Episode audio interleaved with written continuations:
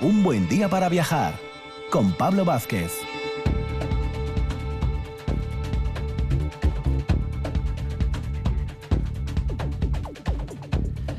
Muy buenos días, bienvenidos esta mañana de martes, inicio precisamente de nuevo mes, ya estamos en, en septiembre, pero los viajes no paran y los proyectos para realizar viajes tampoco paran desde aquí, desde un buen día para viajar.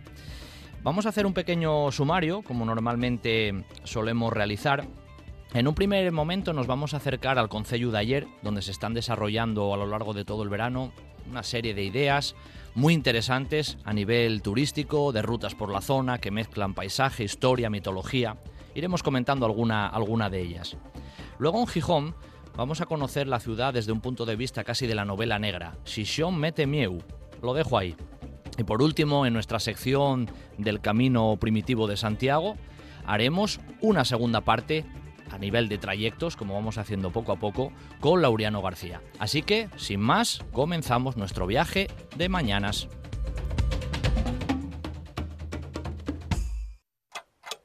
...24 horas al día. RPA, la radio a todas horas. En Sales, Colunga, Sidra Crespo y su mejor propuesta, Sidra el Sueve.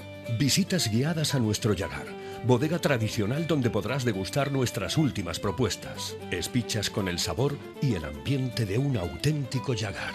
Amplios espacios en los que escanciamos nuestra sidra el sueve directamente desde nuestros toneles centenarios. Asador para disfrutar de las mejores carnes a la brasa. Sidra Crespo es sidra el sueve en Sales, Colunga, el sabor de la tradición más actual. ¿Le apetece visitar los lagos de Covadonga este fin de semana? No lo dude, suba en taxi con Taxitour. La mejor opción es Taxitour. El horno del banco de Marcela Gutiérrez García, en la calle Gijón número 14. Les marañueles de toda la vida. Todo, todo artesano, casero y riquísimo. Un horno como los que ya no quedan. El horno del Luanco, calle Gijón 14, Luanco, las mejores luanquinas del país. Un buen día para viajar con Pablo Vázquez en RPA. ¿Patrocinan esta sección? El 15, en Avenida de Roces 1111. El 15, tu momento del día para disfrutar con toda confianza.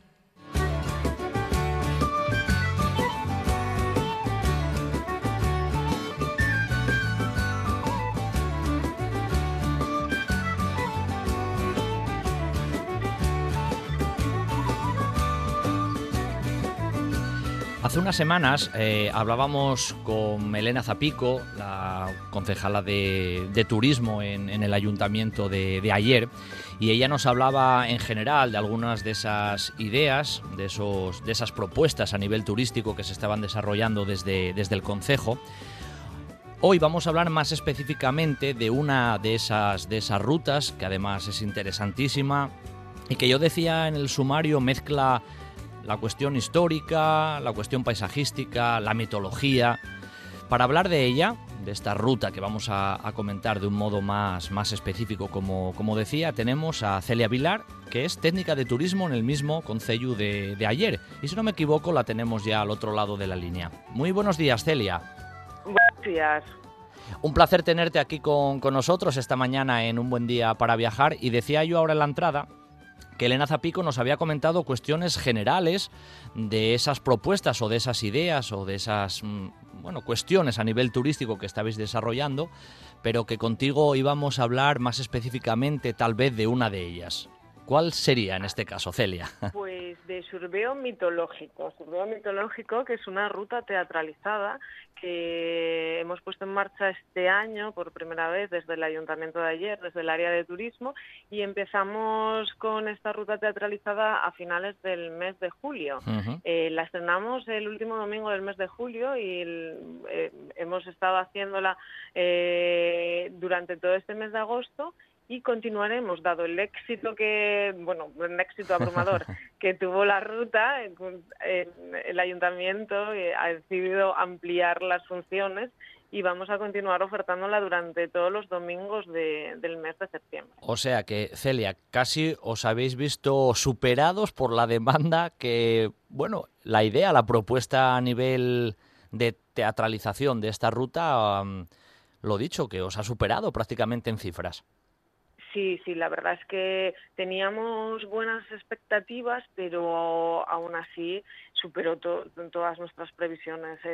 durante el mes de, desde que se puso en marcha, eh, desde que se ofertó, tan solo en menos de una semana, se cubrieron todas las plazas para todo el mes de agosto y de hecho más de 1.300 personas se quedaron en lista de espera. Con lo cual, la verdad es que el éxito fue eh, impresionante, impresionante. Una lista de espera de 1.300 es, es muy grande, no, no hablamos de, de poca cosa. Sí, sí, sí, tuvo buenísima acogida. Pues, es no obstante, es una ruta, la verdad, impresionante, la ruta en sí misma, y además teatralizada, pues la verdad que te voy a decir, una maravilla. Eso te iba a decir, Celia, tú lo acabas de comentar. Eh, la ruta en sí, sin la teatralización, es decir, cualquier persona que se acercara a hacer esa ruta, ya de por sí es mm, preciosa. Con lo cual, mezclando la belleza del paisaje, que tú nos puedes comentar ahora un poquitín, más la parte teatralizada, como que se hace ahí un, un cóctel prácticamente mágico. Pues sí, la verdad es que el escenario es idóneo, ideal para la teatralización con seres mitológicos. Pero como tú bien dices, la ruta es una ruta de senderismo de dificultad baja, apta para todo tipo de públicos, desde los más pequeños hasta todo tipo de públicos sin necesidad de tener un nivel de senderismo alto. Un kilómetro nada más sale desde la localidad de Murias. Estamos hablando del Valle del Río Negro. Un desvío hay que coger en el coche, un desvío en la localidad de Moreda por la A3, dirección Santibáñez de Murias. Cuando llegas a la localidad de Murias, que además es un pueblo precioso, un pueblo que está escalonado en la ladera de la montaña, que es muy, muy recomendable visitar, una maravilla. Y allí dejas el coche y allí empiezas a caminar. Coges la senda, está perfectamente señalizada y habilitada para, para el senderismo y para las visitas turísticas y tan solo es un kilómetro de distancia para llegar a, a la espectacular cascada del Surbeo, que tiene más de 20 metros de caída y es una auténtica preciosidad. O sea que incluso eh, lo decías tú, a nivel familiar es fácilmente transitable, aunque vayas con los guajes, con los nenos, se llega perfectamente. Sí, sí, para, es una ruta para toda la familia hombre, niños menores de cuatro años sí, bueno, hacen sí, trámites caminando, pero con la mochila o incluso en el cuello, por ejemplo, el domingo pasado que tuvimos una niña de tres años, pues fue la hizo perfectamente, la llevaron los padres eh, a trozos en el cuello, pero pero bien, bien. Y a partir de los cinco años la hacen caminando sin ningún problema. Sí que es cierto que tiene una pendiente elevada en un punto, ¿eh? pero son, solamente son 200 metros de pendiente que poco a poco vamos a hacer... Se hace... Hombre, Celia, estamos en Asturias y alguna cuesta tiene que haber. Es que si fuera todo llano no sería Asturias. claro, es que si no, no tendría gracia. Claro, es que qué gracia tiene. Sí, yo siempre lo digo porque además de las teatralizadas hacemos visitas guiadas al uso, interpretadas, ¿no? Entonces yo siempre lo digo a los turistas que me acompañan en las visitas guiadas que un poco de esfuerzo hay que hacer para llegar a recibir el premio de, que es al final la cascada del Surbeo. Oye, iba a preguntarte, antes de que, de que nos hagas aparecer por ahí algún personaje mitológico de los que, de los que pueden aparecer, em, ¿estáis notando que la presencia de estos recorridos que habéis hecho ya a lo largo del mes de agosto, porque hoy ya es eh, septiembre, a lo largo de agosto, sobre todo habéis notado turista, turista interno, quiero decir, turista asturiano, o también habéis notado mezcla de gente también que venía de fuera de nuestras fronteras? Pues hemos notado un incremento en estas fechas del turismo regional de asturianos que mm, han decidido muchos que tenían vacaciones quedarse en Asturias para visitar, pero también eh, un incremento importante de turismo nacional. Todos los años normalmente en estas las rutas teatralizadas es la primera vez que las hacemos, pero en las visitas guiadas y en oficina de turismo el mayor porcentaje son eh, turistas nacionales, un porcentaje pequeño de extranjeros, pero sí es verdad que la participación de asturianos en las visitas guiadas es menor en comparación con, los nacionales, es, más bien residual. Pero la verdad es que este año hemos notado un, aluvión de peticiones de, turistas, bueno, de, turista interno, turista regional. Y seguro que tenéis hasta algún hasta algún ayerano que, que se acercó a conocer eso que tiene al lado de casa, pero que muchas veces como vivimos cerca, pues como que lo dejamos pasar.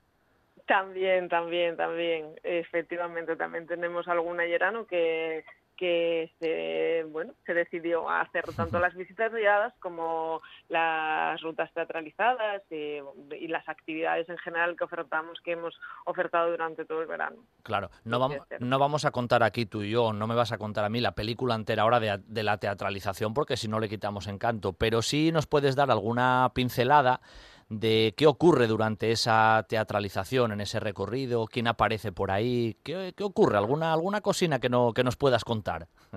Bueno, voy a intentar no hacer spoiler, ¿eh? Eso, eso, eso. voy a dar algún detalle, pero sin desvelar el, la, desvelar el hilo conductor claro, y, claro, y, el final, obviamente. Pero decirte que eh, para llegar a la cascada de Surco hay que atravesar un castañero, bosque de castaños, en el que también se encuentran robles y sobre todo ejemplares de avellanos. Y ese bosque los domingos se convierte en un bosque encantado, porque hay Ah. seres mitológicos que habitan en este bosque encantado. Entonces la ruta comienza en el pueblo de Murias y a lo largo del camino cam- nos vamos encontrando con una serie de mensajes que tenemos que inter- leer e interpretar hasta que de repente nos encontramos, nos vamos a tropezar con la Muriata, que es una vecina del pueblo de Murias, ¿Mm? una vecina que es la encargada de conducirnos y de darnos las claves para llegar al bosque encantado y abrir la puerta del bosque encantado. El primer personaje que nos vamos a encontrar después de la muriata, que nos va a, a- a acompañar un largo tra- durante casi más del 50% de la ruta, va a ser el busgoso, el guardián de los bosques. El busgoso, depende de cómo contestemos, nos dejará o no nos dejará pasar para llegar a la cascada de Surbeo. Y eh, después, pues nos vamos a encontrar personajes como la Viella, eh, que nos va a dar unas pistas para llegar a conseguir un reto que nos puso el, busgo- el busgoso al principio. Eh, la Viella nos va a acompañar, pero en el recorrido aparecerá también el de Año Burlón, la Huestia. Uh, Y sobre todo cuando ll- llegamos a la cascada, lo tengo que decir porque es espectacular llegar a la cascada y ver a la Siana, que allí nos espera cantando. claro, claro, claro. No, no, nos has puesto los dientes ya largos, ¿eh. Celia? Lo has hecho muy bien y Sí. seguro que los que nos estén escuchando quieren ir a conocer esa, esa ruta mitológica. Son inofensivos los personajes mitológicos, no se ponen... O hay alguno que es un poco más torcido que, que otros. Bueno, hay alguno más travieso. con un poco de mal humor y uno muy travieso, que es el de Año Burlón, que, eh, bueno, la verdad es que es muy, muy travieso. Y decirte que es una... Es, la es para todos los públicos, pero la verdad es que los niños se lo pasan en grande. Los, los niños se lo pasan en grande porque además tienen que ir resolviendo acertijos y bueno, para conseguir una cosa al final y que no lo voy a desvelar Claro, porque claro, no, no claro. tendría gracia. Claro, claro. Bueno, si los nenos lo pasan bien, los padres Los también lo pasan también, bien. Eso También, también, también. Garantizo diversión y espectáculo. Nos- Eso 100% asegurado. ¿eh? los adultos en esas circunstancias nos convertimos también un poco en guajes y bueno, esa parte tiene también su, su encanto seguro. Sí, sí, sí, tiene un encanto especial y además eh, la teatralización lleva un guion que te engancha durante todo el itinerario. Son dos horas eh, que vas recorriendo una ruta de senderismo, llegas a la cascada, llegas a ver el lecho del río Negro y a lo largo de esa ruta tienes un hilo conductor que te engancha, es una historia que te engancha, Claro, eh, claro, tanto claro. a adultos como a pequeños. Bueno, pues nada, a lo largo de- del mes de, de septiembre, no sé si luego tenéis previsto continuar, aunque bueno, lo que es el verano en sí, pues es un- el momento seguro de, de mayor tirón, a pesar de esta circunstancia rara en la que estamos viviendo, estamos inmersos todos. Pero bueno, que seguramente a lo largo de- del mes volveremos a hablar, porque desde el consejo de ayer no solamente hay esta ruta, sino que hay una serie de propuestas muy, muy interesantes, ya comentaba, hicimos una del Pozo San Fernando que nos comentó también en este caso Elena, hay temas ahí en Fuentes de Invierno, o sea que desde el tema turístico del Concejo no, no estáis parados y se están desarrollando ideas muy, muy atractivas para, para acercarse al, al municipio.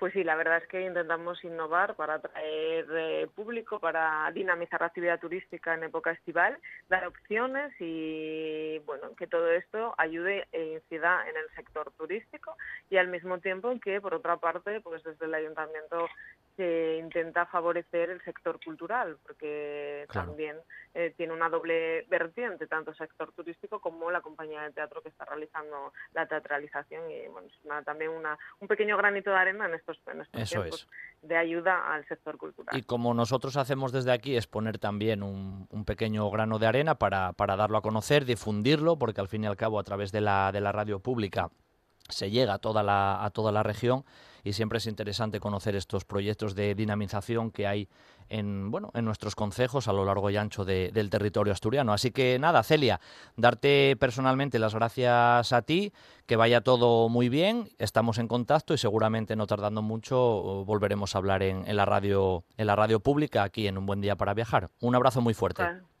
Cuando, quieras, un abrazo, un placer. Gracias, gracias, gracias Celia. Los caserinos en Villaviciosa. Los mejores productos naturales, arroz con leche de vaca y cabra, arroz con leche sin gluten y nuestro ya famoso yogur ecológico bio. Y muy pronto, un nuevo queso azul que te dejará... ¡Mmm, qué rico! Reserva tu visita guiada a nuestra ganadería en loscaserinos.com. Los Caserinos. Que te guste. Ye natural.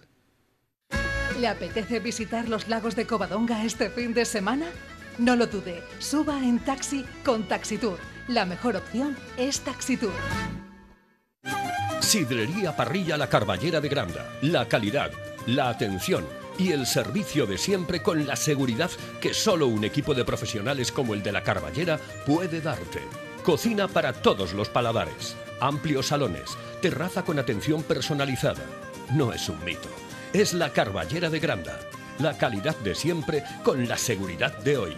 Para sentirte tan seguro como en casa. Sidrería Parrilla, la Carballera de Granda.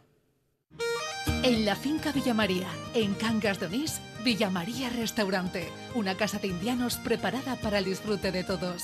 Todos los días, terraza, carta y picoteo, cócteles, salones especializados y adaptados para todo tipo de eventos. Y para disfrutar con los cinco sentidos, nuestra terraza jardinada a orillas del Bueña. Hay muchos restaurantes, pero pocos son inolvidables. Villa María Restaurante, en Cangas de Onís, un lujo al alcance de todos. ¿Patrocinan esta sección? Sidra Cortina. Visita nuestro Yagar. Visitas guiadas con degustación y nuestro restaurante Amandi, al ladito del Yagar. Sidra Cortina. Compromiso con nuestra tierra. Rambal era una cosa mítica en Gijón, ¿no? Ya porque en aquel tiempo a los maricones los censuraban mucho y los, eh, los insultaron y Rambán es un mito encima de Villa, porque todo encima de Villa lo quería Rambán.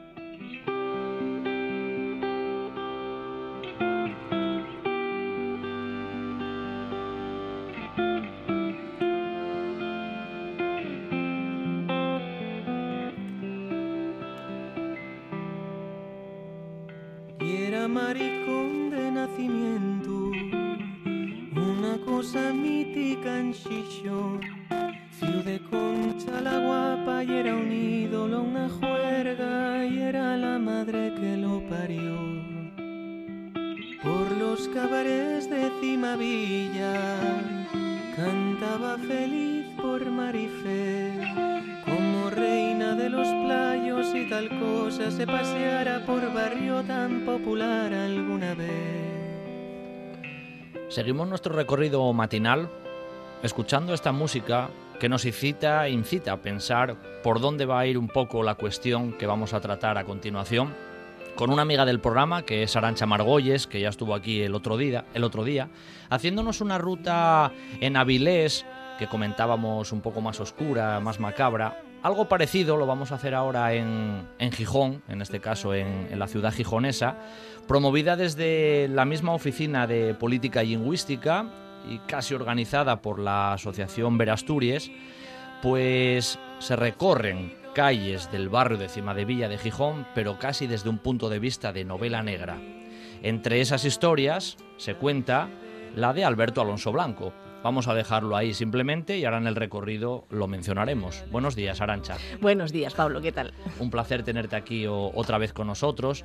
El otro día decía que hablábamos de Avilés, hoy cambiamos a Sisión, pero la organización o la idea va por esa cuestión de esos crímenes, asesinatos, cosas un poco extrañas que tenemos ahí en el imaginario casi de la, de la ciudad pero se hace en lengua asturiana. Y eso también es un tema importante a mencionar. Esa es la diferencia y poca más diferencia hay, Pablo, porque realmente las fuentes son las mismas. Contamos también, como en la ruta de Avilés, eh, Crimen y Misterio, pues también recurrimos a los archivos de la Inquisición, alguna historia contamos de la Inquisición en, en Gijón, a la hemeroteca a la hora de contar algunos crímenes, alguna leyenda que otra que también tiene cierta explicación histórica y claro, pues por supuesto, pues el, el, el crimen más conocido de la crónica negra gijonesa del siglo XX y yo creo que de la historia, ¿no? que es el de mm. Alberto Alonso Blanco Rambal, aunque a mí me gusta decir que ahí la verdad es que pierdo un poco los papeles, pierdo un poco los papeles de historiadora, me, vuelvo un poco política, reivindico, eh, y, yo no sé si algún día conseguiré algo, pero, pero esperemos que sí. A veces hay que reivindicar porque son figuras importantes en la historia social, por decirlo así, en este caso de la ciudad de Gijón, pero si fuera en otra ciudad hay que reivindicar esas figuras que, pues eso, a nivel social tuvieron una repercusión importante y dejaron una huella que no tenemos que dejar que se borre, en realidad. ¿eh? Esa es un poco también la razón de ser. Efectivamente, cuando hablamos siempre de la historia de un sitio, ¿no? pues normalmente lo que es la historia más clásica siempre recurre, porque también hay que recurrirlo, evidentemente, porque son personajes importantes, bueno, pues a los próceres importantes que, que, lideraron ciertas reformas, ciertas, bueno, eh, alcaldes, eh, bueno, todo tipo de... lo que sea, claro, figuras importantes y figuras cronificadas. Pero hay otra historia más abajo de esa que también es importante y que nos explica un poco nuestra evolución como sociedad. Y la de Alberto Alonso Blanco Rambal, no solamente por la forma que sabemos todos ¿no? que tuvo desgraciada de morir, sino sobre todo por la forma que tuvo de vivir, fue muy importante a la hora de hacer de Gijón una ciudad abierta, una ciudad tolerante, que ya lo era, por cierto, ahí no lo contamos en la ruta porque nos escapa un poco del recorrido. Eh, hubo otro Alberto Alonso Blanco Rambal en los años 30, un crimen muy similar, con un personaje también muy similar del que tenemos muy poca documentación y evidentemente ya no tenemos un, testimonio oral como si tenemos en el caso de, de, Rambal, pero, pero ahí también pues empezaba un poco esa ciudad a, a despegar, a hacerse más tolerante es tan importante eso para, para, la ciudad de hoy en día que yo creo que, que, se merece un reconocimiento. ¿no? Y hasta aquí llegó mi parte política, de verdad. Ahora ya pasamos a la historia. La ruta, en realidad, eh, la comenzáis, la empiezas en la plaza de, del Marqués y además, como Sisión mete miedo en esta ruta, suele ser además en un horario ya casi nocturno, ¿eh? bueno, prácticamente ya nocturno, porque en realidad empezáis a las nueve y media de la noche y ya se cae la noche encima, como que parece que le da más, más encanto todavía contar esas historias bajo, bajo la oscuridad de la noche ya. Sí, la verdad es que da... Es una ruta yo creo que, muy conseguida y a pi, no, es, no es una falsa modestia por, por parte mía, bueno, no, no, es egocentrismo por parte mía, porque la verdad es que esto no lo habíamos pensado, pero sí que es cierto que a la hora de ponerla de noche, pues no, no habíamos imaginado y, resultó muy bien, pues esos escenarios, ¿no? Que, los escenarios contribuyen un poco a, compaginar la narración de, esas historias. Sobre todo hay un escenario que a mí particularmente me encanta, tengo que, tener mucho cuidado de no subir todos los días la misma foto ¿no? a las redes sociales, que es el de la Torre del Reloj. Esa Torre del Reloj iluminada de noche, cuando ya cae la noche, pero además tiene un color, bueno, pues casi rojizo, ¿no? Eh, ese cielo, eh, cuando ya empieza a oscurecer, la verdad es que es maravilloso y ayuda mucho. El recorrido dura más o menos una hora y media, que suele ser lo, habitual, donde la gente pues le pasa el tiempo muy, muy rápidamente. Antes de meternos en, el cogollo de algunas de esas historias, eh, ¿cómo hay que hacer para, poder inscribirse en alguna de estas rutas que hacéis y qué días específicamente son?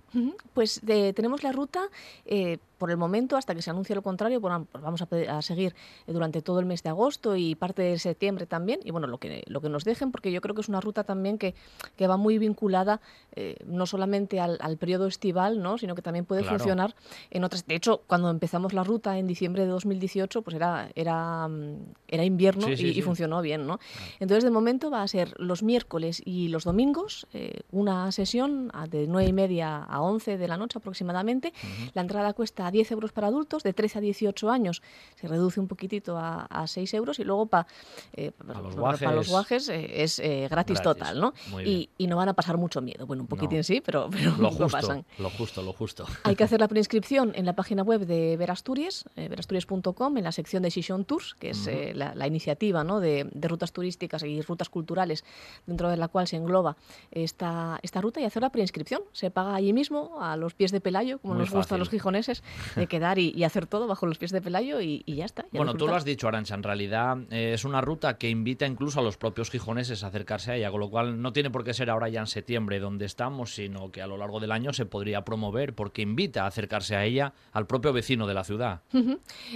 La, la experiencia que tuvimos con esta ruta el, año pasado, tanto en invierno como en verano, cuando la hicimos, que pasaron más de 500 personas por ella a lo largo de todos esos meses, es que es una ruta que efectivamente atrae tanto al local como al turista. Tuvimos Claro. muchos turistas que pensábamos que quizás esto de, de- de que el hecho de que la ruta sea en asturiano pues fuera eh, quizás un acicate para los turistas y descubrimos eh, pues agradablemente que no, ¿no? que incluso era bueno pues pues algo que atraía más al, al turista a la hora de bueno de marcar un hecho un hecho diferencial y también conocer la ciudad eh, pues pues de otra manera De ¿no? otra manera. Claro, ese es un poco el objetivo. No vamos a desmigajar todo el recorrido, lógicamente, Claro que si porque no, invitamos siempre a que los que nos escuchan se acerquen contigo a conocer eh, esta ruta. Pero sí nos vas a hacer un par de cosinas que nos puedes comentar. Por ejemplo, ¿qué historia cuentas ahí a los pies de la torre del reloj? Que siempre te gusta ese punto a ti específicamente como ubicación. Oye, a mí me encanta, me encanta ese punto como ubicación, pero luego también me encanta la historia, porque es una historia de la que sabemos tan poquito, Pablo, pero, pero lo poco que sabemos es tan sumamente detallado, nos cuenta tanto de la sociedad. Hablamos de una, no sé si decir bruja, vampiresa. Bueno, en 1480, cuando se juzga a esta mujer por la Santa Inquisición, ellos tienen un nombre, que es la estriga. Eh, es un, elemento, un ser mitológico que ya no tenemos en nuestra cultura, que se perdió ¿no? con el paso de los siglos, pero que es muy curioso. ¿no? Y, y una mujer a la que se le acusa en el barrio de Jove, en 1480, de chupar la sangre de los niños a cada noche y de cosas incluso peores, que a una le cuesta imaginar que pueda haber peor que, que eso, ¿no? Sí, difícil. Claro, estaríamos quizás, claro, eh, dentro de, de lo que cabe, pues todos son teorías. El documento que conservamos no es el original de 1480, sino uno de 1500, que dice que 20 años después de haber sido mm, condenada y, y considerada culpable, pues se tiene que absolver a esta mujer. No sabemos por medio de qué procedimiento ella consiguió esa, esa absolución o sobrevivir a lo largo de 20 años en una cárcel de, de la Inquisición, que, que era bastante complicado también. Pero el caso es que, que sabemos quién la acusó y, y- y no sabemos exactamente por qué. Pues no sabemos si fue una cosa interesada o si, no, o, o si efectivamente Teresa Prieto estaba involucrada en esos crímenes de sangre que, como comentábamos el otro Sí. día en la ruta Naviles, de- estaba pues el más famoso vampiro, ¿no? vampiro de, de de la crónica negra asturiana. eh, esos crímenes de sangre que estuvieron vigentes hasta hace nada, hasta los años 30 del siglo XX. Claro, claro. Además, eso ya se pierde en las tinieblas casi de la historia, a finales del siglo XV, ya es una historia que viene de, bueno, de muy atrás y que quedaría ahí arraigada. Bueno, en realidad luego decíamos que arrancas ahí en la plaza del Marqués, delante del Palacio de Revillagigedo, subes ahí por la Torre del Reloj, pero luego callejeas ahí por, por cima de Villa. ¿Por dónde vas? Vas casi hasta la Casa al Chino, por esa zona, en esa placina por ahí, ¿no? Eh, vamos muy cerca de la casa del chino para explicar lo que era Cimavilla pues a principios del siglo XX, ¿no? que era un sitio, pues todo lo gentrificado que está ahora, suele ocurrir con los sitios que gentrificamos ahora porque tienen este, este halo misterioso. Pues ese halo misterioso, claro, se traduce que a principios del siglo XX era un sitio poco recomendable para ir. Y a lo largo de todas esas calles, a lo largo de todas esas plazas, va a haber, como en todo Gijón en general, ¿no? pero, pero bueno, concentrado en Cimavilla especialmente, pues una serie de establecimientos muy curiosos que los periódicos de la época, que son muy poéticos y nunca dicen las cosas muy a las claras, tenemos que leer un poco entre líneas, los van a llamar palomares. Y si los llaman palomares es porque dentro hay un montón de palomitas, como dicen ellos, que revolotean en búsqueda de sus, eh, de sus víctimas, no víctimas, ¿no? sino de sus comillas, clientes. eso. Se refieren a casas de prostitución, evidentemente, que son también pues, eh, un, un punto protagonista dentro de lo que es el crimen más común, más habitual en el Gijón de principios del siglo XX, además a límites insospechados. Eh, contabilizamos incluso simplemente mirando en la meroteca y tampoco haciendo un análisis mucho más sesudo, pues a veces dos, tres víctimas mortales por semana, ¿no? en, la- en las semanas malas. Estamos hablando de un crimen muy, muy mm, Habitual, peculiar, eh. en, eh, muy habitual, pero peculiar también y concreto de las, de las ciudades industriales, como es de Gijón. Explicamos en la ruta el por qué es tan habitual de ese tipo de crímenes que aunque no se lo crean, pues, pues tiene una explicación histórica, incluso de historia laboral, que mira, mira que es complicado es explicar toda la historia de partidos políticos, de sindicatos, y tal, pues tiene una relación Todo con estos ahí. crímenes de taberna. Desde ahí vas hacia la plaza del lavadero y ahí ya es donde te te metes seguramente mucho más en la historia porque estás más rato y ahí hay doble historia, como quien dice, porque hablas un poco de la cuestión del, del, antiguo convento de las Recoletas, la tabacalera, las leyendas que había por ahí. En esa no nos vamos a meter tanto, pero ahí sí que hablas de, de Rambal, específicamente de la figura de este personaje que poníamos la, la musiquilla de entrada, que qué ocurrió aquel 19 de abril de, de 1976, Arancha. Claro, era, era inevitable, ¿no? Normalmente en las rutas no solemos repetir, no solemos hacer un par de historias por punto, ¿no? Porque bueno, igual la gente se cansa de estar...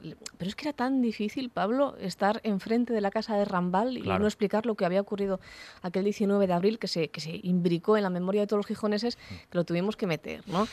Ese día, pues lo que ocurre es una cosa tan sencilla como compleja. Matan a quien es uno de los personajes más populares, cuando no el que más, de Cimavilla y uno de los más populares de Gijón. Un hombre que llevaba, bueno, pues, pues su homosexualidad a gala en un tiempo en el que era muy difícil. Que no era eh, fácil demostrar. eso. Para nada, no era para nada fácil. Y, y- y sin embargo, bueno, pues a pesar de, de esa sociedad más cerrada, mucho más cerrada, mucho más, eh, co- como decía la canción, ¿no? Eh, eh, que censuraba eh, mucho esa condición, sin embargo es un hombre que se sabe hacer querer y, que mm, va a contar con las simpatías de, todo Gijón. ¿no? El día en que lo matan, la noche en que lo matan concretamente, pues es un impacto para Gijón y para Cimavilla que es una cosa terrible, una cosa impresionante. Sobre todo, avanzado el tiempo, cuando no se soluciona, cuando no se resuelve judicialmente ese caso, pues claro, pasa a ser casi casi legendario, ¿no? Y, y a mí siempre me gusta recordar una anécdota del caso de Rambal, eh, que va más allá un poco de de su muerte, ¿no? De, cómo lo mataron, de quién lo pudo haber matado. Evidentemente, bueno, pues cada uno tiene una teoría, las autoridades tuvieron unas teorías y los vecinos tienen una teoría muy clara, ¿no? Que fue pues alguien vinculado, eh, con, con vínculos con, con el poder. Pero hay una anécdota mm, muy clarificadora, que es que a los pocos días, cuando funeran a Rambal en la iglesia de San Pedro, se le pone una corona pagada por todos los vecinos de Cimavilla que dice Cimavilla pide justicia. Y siempre nos gusta recordar en ese punto de la ruta que 44 años después todavía no se hizo justicia y que hay bueno, pues diferentes formas de hacer esa justicia que, pide el pueblo de, de Cimavilla para con un personaje, un ciudadano gijonés eh, que estuvo, además nos sirve un poco de vínculo ¿no? con la historia que contamos antes, eh, justo antes de, de la de Rambal contamos una historia relacionada con las cigarreras y, y las leyendas y los cuentos que contaban aquellas cigarreras en, en lo que había sido el convento de, de Recoletas también de, de Gijón y que posteriormente fue la tabacalera, eh, bueno, pues Rambal va a tener mucha relación con esas mujeres, con esa sociedad femenina que casi inventa la sororidad en, en, en Gijón en, en la época, y también con los puntos siguientes que contamos, que son otros de los crímenes pues, más frecuentes de la época y que incumben pues, a una cosa que era tan difícil de ser a principios de los años, eh, a principios del siglo XX, eh, como ser madre soltera. Claro, que eso en realidad es la parte final ya de- del recorrido, haces un par de paradas ahí en- delante de Casa de Jovellanos, terminas donde la antigua, donde la antigua pescadería, punto ahí estratégico delante de la playa. Y esas dos últimas historias van relacionado con eso, con, con las mujeres que, bueno, que eran madres solteras y que tenían circunstancias muy duras socialmente en aquel momento y que a veces se ocurrían esos crímenes que también eran bastante habituales. Coméntanos un poco eso para, para terminar, Arancha. Sí, siempre decimos que, que una madre soltera, bueno, pero evidentemente había tres opciones, ¿no? Pues Una, mm, afrontarse a la madre soltera, eh, serlo, eh, con todo lo que eso significaba, o matar o dejarse matar. Evidentemente, en un tipo de suceso, pues la sociedad, aunque la creamos muy cerrada, esa sociedad de Gijón de los años 20, en el siglo XX, valga la redundancia, no era tan cerrada como podamos pensar y hasta entendía a las mujeres que corrían graves riesgos de salud pues a la hora de enfrentarse a un aborto clandestino, ¿no? Hablamos de cuando se destapa en 1928 una auténtica trama que incumbe pues a todo tipo de, de grandes eh, no próceres, pero bueno, de, de personalidades de Gijón importantes y que bueno, que, que va a causar conmoción en la ciudad, ¿no? Porque hasta entonces se pensaba que el aborto clandestino pues era una cosa que, que, bueno, pues, pues de un par de personas y no, y hay una verdadera red y una verdadera trama que se dice en los periódicos incluso que hasta engaña a esas jóvenes y, y que, y que las estafa, ¿no? A cambio de, de mucho dinero que tienen que pagar para someterse a ese aborto, eh, pues encima pues corren un grave riesgo de resultar muertas. Y luego hay otro tipo de crimen el segundo más común después del crimen de taberna en Gijón, que es el infanticidio. Suena, suena terrible decir esto en el siglo XXI, ¿no? Pero en 1900, 1910, primero, eh, el, crimen más común era el de taberna, era el crimen de, borrachos de toda la vida, pero es que el segundo era el de las madres o incluso las abuelas, también tenemos algún caso eh, de abuelas y, de padres también, que, matan a, su hijo recién nacido, pues para porque no pueden afrontar evidentemente la crianza, ¿no? Eh, un crimen evidentemente, bueno, pues ya mucho más castigado y del que Pablo es, muy difícil saber algo porque los periódicos callan, los juicios se celebran a puerta cerrada, los periodistas no pueden acceder y tampoco se quiere dar muchos detalles de ese tipo de crimen que es tan, que es tan extraño, ¿no? Y precisamente quizás por eso, pues uno de ellos en 1908, eh, del que sí que se da un poco más de información y que tampoco se encuentra nunca la culpable, pues va a generar la leyenda más rápida en aparecer y en desaparecer de la historia de Gijón. Bueno, que en realidad se dejaba casi en el oscurantismo ese tipo de cosas, se dejaban ahí aparcadas porque ocurrían prácticamente, no te digo a diario, pero ocurrían bastante más a menudo de lo que de lo que se pensaba, estaba ahí en el imaginario y en la realidad. De todas maneras, Arancha, yo desde aquí invito para que todos los que nos están escuchando, gijoneses o no gijoneses, se acerquen contigo a través de Session Tours, a través de la página web y conozcan en directo esas ubicaciones, esas historias que aquí simplemente hemos comentado alguna pincelada, pero luego en el recorrido se mete uno mucho más en la historia y sobre todo con las con las ubicaciones, con la oscuridad y demás, parece que es todo mucho más mucho más evocador y más interesante. Queda mucho queda mucho meollo por mucho por mucho. Contar. Así que ya sabes, Arancha, como tú eres amiga y colaboradora, te invito a que pronto nos volvamos a escuchar y estemos aquí de nuevo, ¿vale? Por supuesto que sí, Pablo, Gracias, Arancha, hasta la próxima.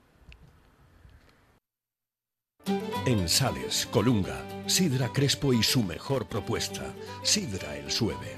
Visitas guiadas a nuestro Yagar, bodega tradicional donde podrás degustar nuestras últimas propuestas. Espichas con el sabor y el ambiente de un auténtico Yagar. Amplios espacios en los que escanciamos nuestra sidra el sueve directamente desde nuestros toneles centenarios. Asador para disfrutar de las mejores carnes a la brasa. Sidra Crespo es sidra el sueve en Sales, Colunga, el sabor de la tradición más actual. El horno del banco de Marcela Gutiérrez García, en la calle Gijón número 14. Les marañueles de toda la vida. Todo, todo artesano, casero y riquísimo. Un horno como los que ya no quedan. El horno del banco, calle Gijón 14, Luanco, las mejores luanquinas del país. Los caserinos en Villaviciosa. Los mejores productos naturales, arroz con leche de vaca y cabra, arroz con leche sin gluten y nuestro ya famoso yogur ecológico bio. Y muy pronto, un nuevo queso azul que te dejará... ¡Mmm, qué rico! Reserva tu visita guiada a nuestra ganadería en loscaserinos.com. Los Caserinos. Que te guste. Ye natural. Si tú estás conmigo, levanta. En el área residencial de Nuevo Roces, Café para el 15. Gran variedad de desayunos, menú del día, una amplia carta de cervezas y los fines de semana, el mejor ambiente de copas. Vive los mejores eventos deportivos con nuestras siete pantallas gigantes. Y por supuesto, con todas las medidas de seguridad para que solo te preocupes de disfrutar. Avenida de Roces 1111 en el área residencial. Te esperamos en el 15. Sidra Cortina, en Amandi. Una propuesta gastronómica para vivir el mundo de la sidra y conocer todos sus secretos. Nuestro Yagar, con visitas guiadas y degustación, donde podrás conocer todo el proceso de elaboración de nuestros mejores productos. Y el gran restaurante Amandi, pegadito al Yagar. Sidra Cortina, compromiso con nuestra tierra. Un buen día para viajar, con Pablo Vázquez.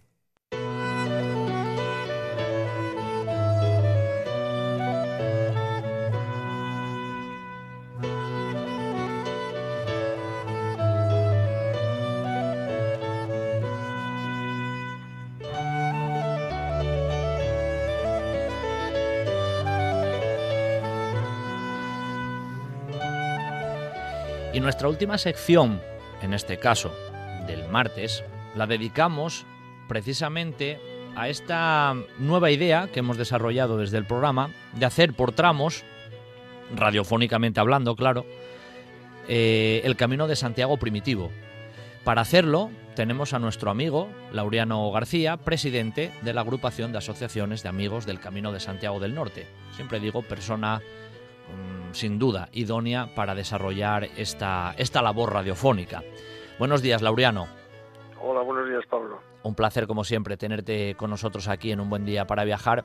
Hoy vamos a hacer un tramo más, ¿eh? vamos a ir puquitín a puquitín, ¿eh? caminando a través de las ondas por ese camino de Santiago primitivo, tan importante en la historia de la, de la propia región asturiana.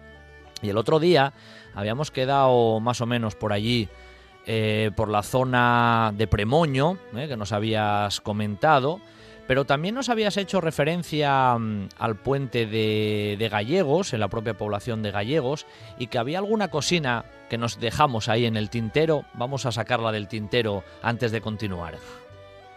Sí, la verdad es que nos saltamos el río Nora casi casi sin pisar el, puente, el puente Gallegos. Eh, y, merece la pena hablar un poco de este primer puente que nos vamos a encontrar en, el recorrido del camino primitivo que después nos iremos encontrando otros de mayor importancia y de menor importancia, pero todos ellos eh, que facilitan el paso del peregrino y eso creo que es trascendental. Claro. El, propio... el, puente... Eh, eh, perdón, sí, sí, no, no, sigue tú, sigue tú, que te corté yo. No, te iba a decir que, que el, el, propio puente Gallegos tiene un, origen desconocido en cuanto a la fecha. Eh, se supone que es eh, de estilo románico y la primera cita documental que existe sobre el mismo es del año 1247, en el cual, bueno, pues el obispado de Oviedo eh, da una cierta cantidad de dinero para arreglar para arreglar este este paso sobre el río Nora. A partir de ahí, pues hay muchas historias, hay mucha documentación, hay eh, mucho maltrato al propio puente. Qué raro. sí, sí, eh, maltrato físico, maltrato histórico, eh, maltrato monumental y administrativo, ¿no? Decirlo de alguna manera, un poquitín de todo. Sí, sí, sí, un poco de todo.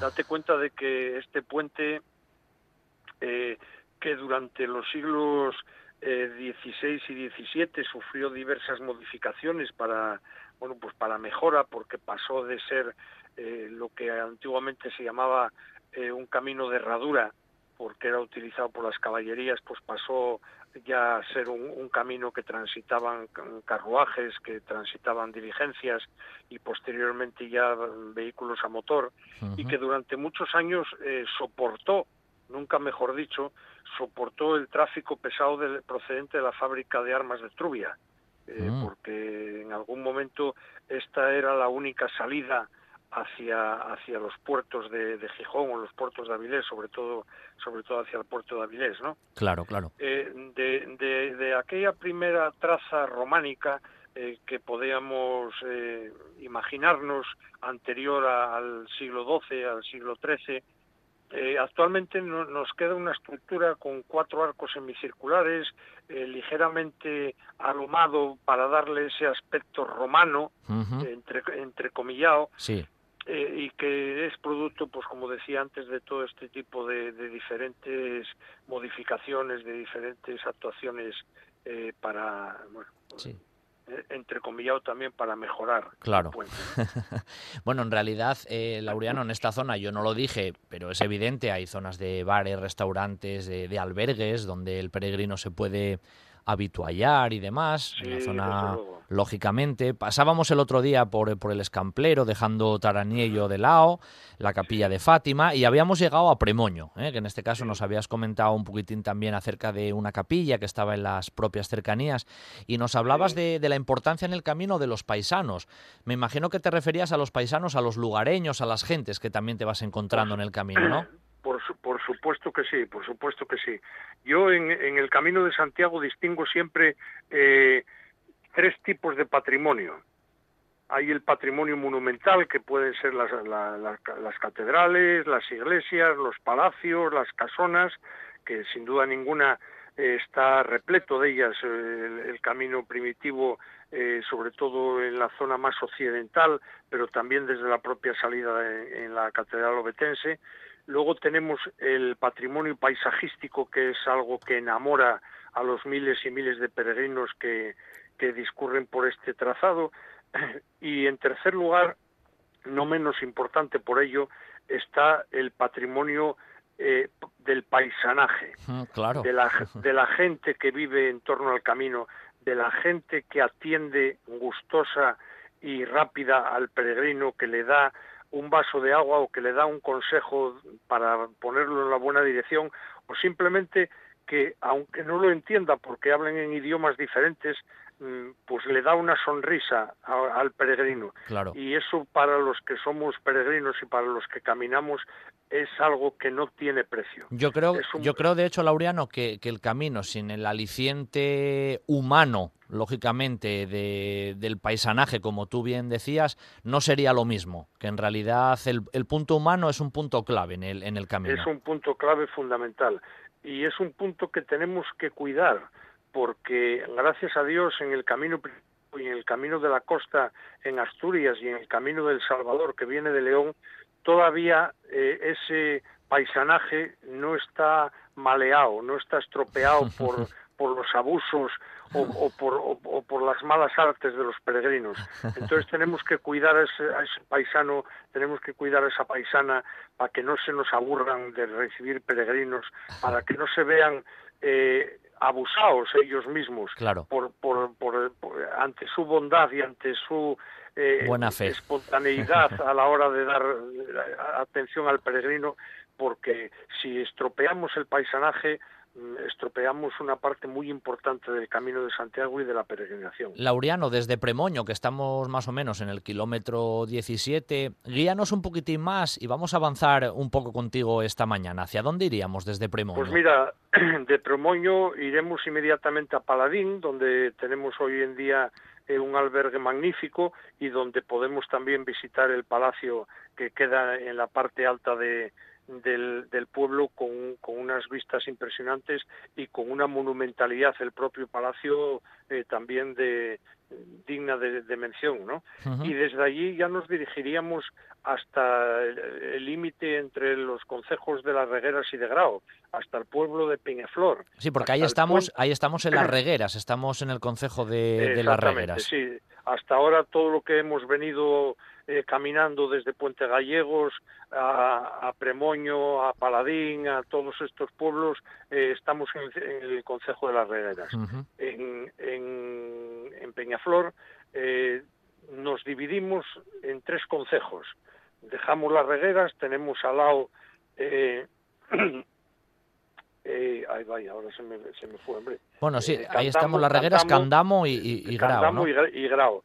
Y además ahí tenemos un punto histórico importantísimo eh, que de Peñaflor, tanto el poblado de Peñaflor como el propio puente de Peñaflor, ese segundo gran puente que nos encontramos en esta ocasión para rodear el río Nalón y que no sé si en la jornada de hoy tendremos tiempo suficiente para hablar de él porque, bueno, merece la pena eh, dar algunos detalles o si... Sí, tenemos, tenemos cinco minutinos, con lo cual pues podemos comentar un poquitín el puente. Pues sí, mira, sobre el puente eh, también mucho más monumental que el puente Gallegos, porque también en este caso el lecho del río eh, tiene mucho mayor tamaño y por tanto necesita una luz mayor en, el puente para, para ladearlo. Eh, es, también eh, incierto el, el, comienzo de este puente. Hay varios, eh, varios historiadores que incluso lo dan como un sustituto de un puente anterior situado aguas arriba en el lugar de la carril, un puente de madera que se había llevado en, en varias ocasiones la riada y la crecida del río Nalón y entonces se construye este puente pétreo importante de, factura monumental que sería el de Peñaflor y tenemos eh, un documento del 22 de junio de 1144 mm. por el cual el rey Alfonso VII eh, y su mujer Berenguela donan diversos bienes para la fábrica y fundación de un hospital de peregrinos al lado del puente nuevo de Peñaflor.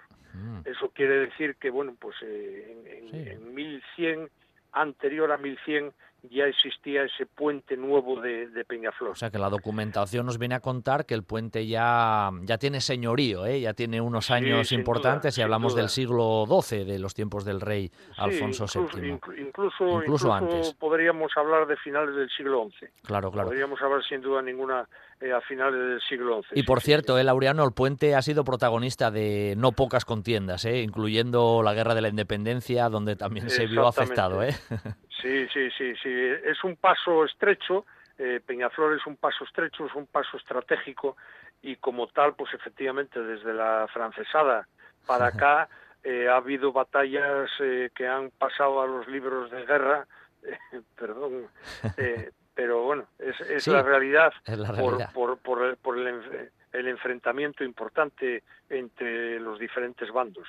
En la, en la francesada hay incluso una leyenda de, de, un pueblo cercano donde la señora del palacio servía como mensajero entre los guerrilleros que estaban por el monte y las tropas eh, oficiales para atacar a los franceses. Bueno, en fin, hay, hay muchas leyendas y muchas historias que se podrían que se podrían hablar.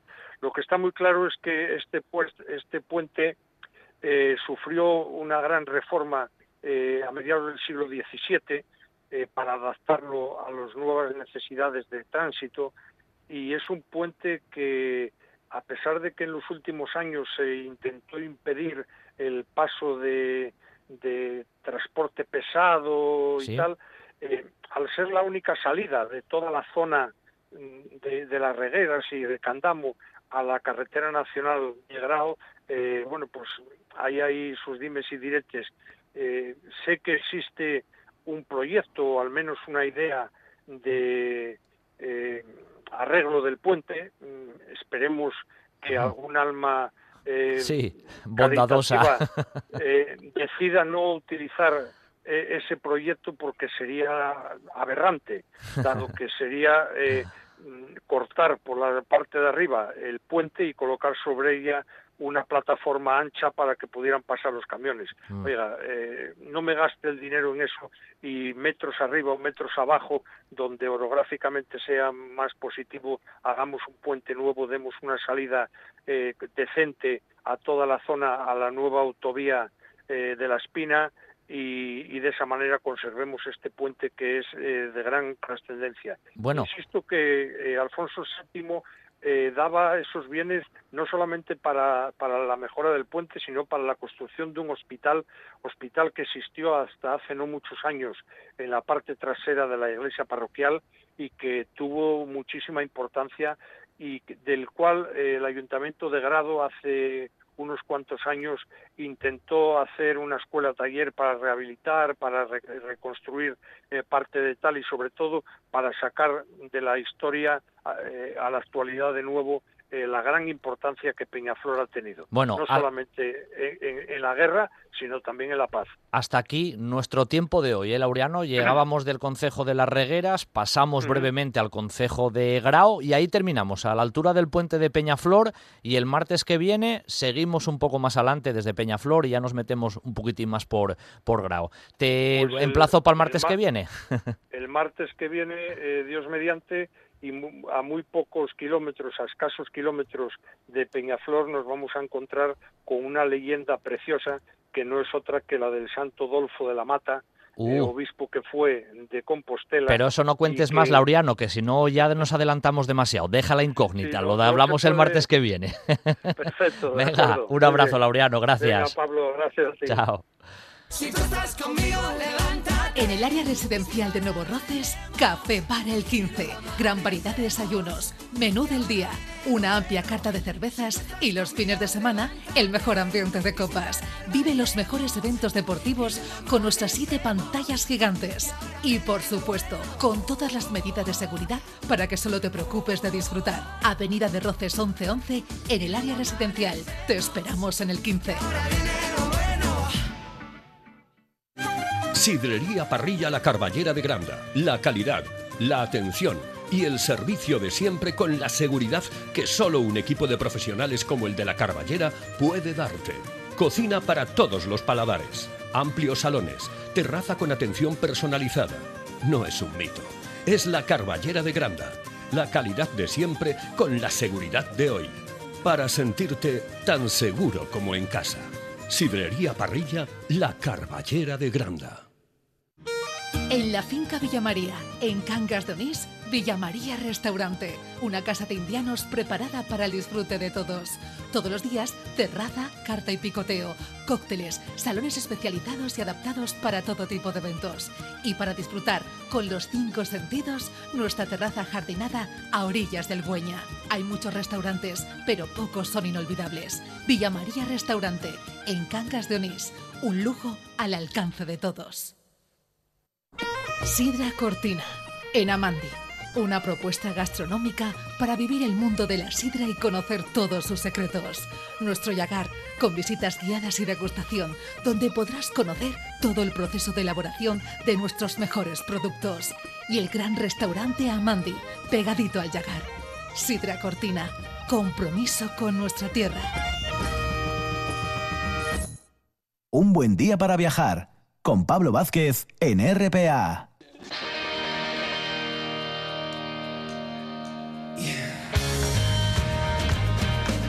Nuestro viaje mañanero del primer día del mes de septiembre finaliza aquí, pero mañana será de nuevo un buen día para viajar.